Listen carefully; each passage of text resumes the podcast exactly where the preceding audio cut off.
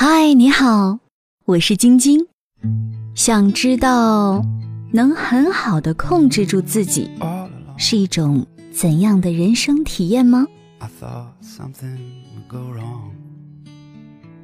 你有过这样的体会吗？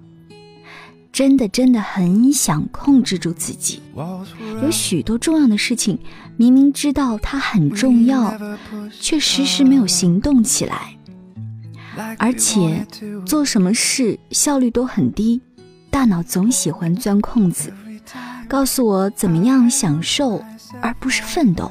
就像我每天的生活状态，晚上睡得很晚，早上又很晚才起。然后洗漱洗漱，差不多十点了。十点开始做事情也不晚啊。这时候大脑就会告诉我，都十点了，吃完午饭，下午再做也不迟嘛。到了下午，又很容易会被各种的琐事所牵绊，然后又告诉自己还有晚上啊，实在不行，明天也行啊。总是这样往后推。日复一日，年复一年，你想做的事情始终没有开始。那么，到底要怎样才能控制住自己，然后真的行动起来，真的高效率的完成一件事情呢？好啦，下面我们就开始讲故事啦，真实的故事哦。大三那年。当时因为一个课题，和另一个系的同学一块儿合作实验室预约系统，我叫他 Q。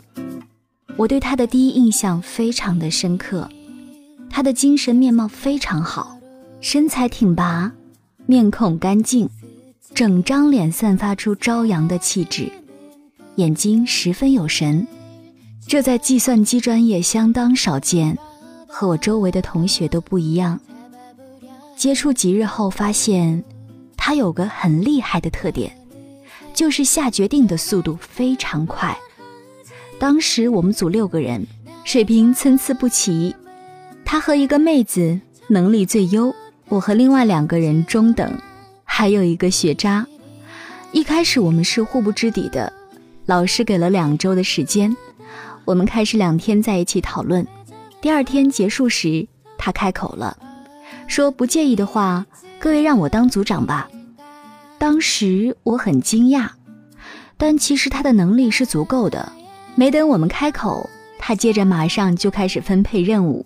他和那个妹子负责系统的设计和代码，我们三个做绪论和需求分析。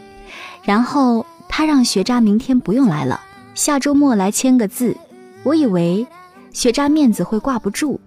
但人家很开心的走了。做完课题，我请他吃了饭，因为实在是很感兴趣，想交他这个朋友。他很健谈，说出了很多的趣事，对时事的见解很独到。越和他交流的深，就越有一种很强的共鸣，或者勿宁说是自明吧，觉得他就是我理想中想要成为的那种人。那下面就说说一些我们相处的细节。他也玩 LOL，我们开黑，他说玩两局，绝不会玩第三局。他技术比我好，也会玩得很嗨，但时间一到，他马上就会放下鼠标，站起来准备走。平时我们自己玩两局，可能会一拖再拖，他则不会。他在处理事情时，会在结束的节点上马上断开。将自己的情感抽出来，一点不会拖泥带水，而我则会将自己带入游戏里，总是处在情绪中。回首看看这段友谊，他未曾介入我的生活，我们更多的是淡泊之交，但是他对我的生活产生了巨大的影响。后来，我执行了一套新的作息计划，按时起床，按时睡觉。每天跑步健身期间看断舍离，书里对于物品的克制观，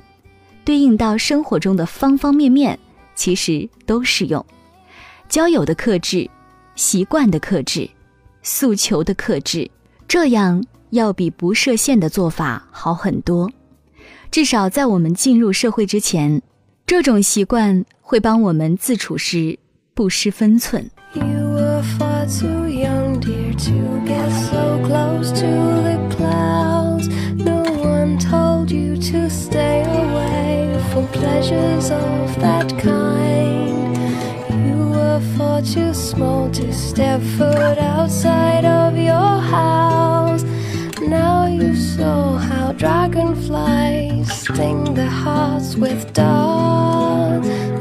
说到最后，我想说，有时人会陷入泥潭般舒适的圈里，站在圈里安适又无望，想要拔腿出去，却被惰性粘住，被惯性再次拖回去。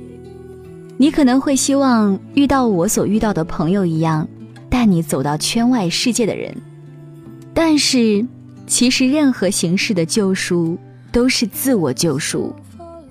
所以骚年，你以为那是对的，在任何时候就都是对的，不怀疑自己在每个当下，这点最要紧。现在开始定个计划，撇开那些无用的人，去执行它。不要怕一个人的孤单，自己要明白，要快动起来。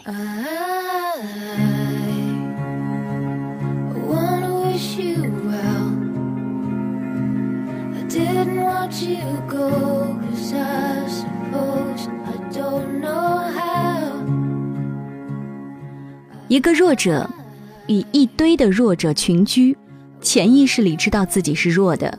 但弱在他身上是普遍现象，所以不能认清弱到底有多不好，能给自己具体带来什么害处，这些他是混乱的。他以为弱只是弱而已，并不会给自己的人生造成什么不可挽回的损失。没有全面清晰的认清自己，没有果断的行动。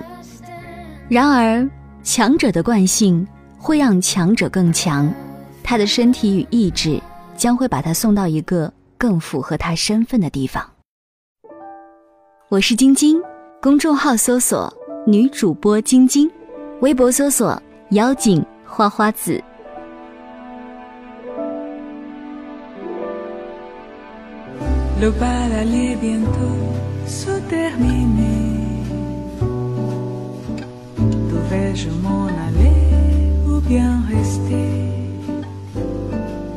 L'orchestre allait jouer le tout dernier morceau. Quand je t'ai vu passer près de moi, c'était la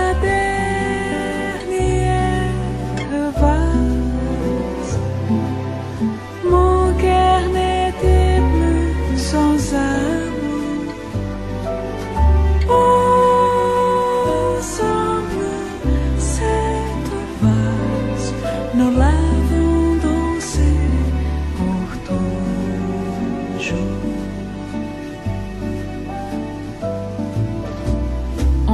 aimé longtemps, toujours plus fort. Nos joies, nos peines avaient le même accord. Et puis un jour j'ai vu changer tes yeux. Tu as brisé mon cœur en disant adieu. C'était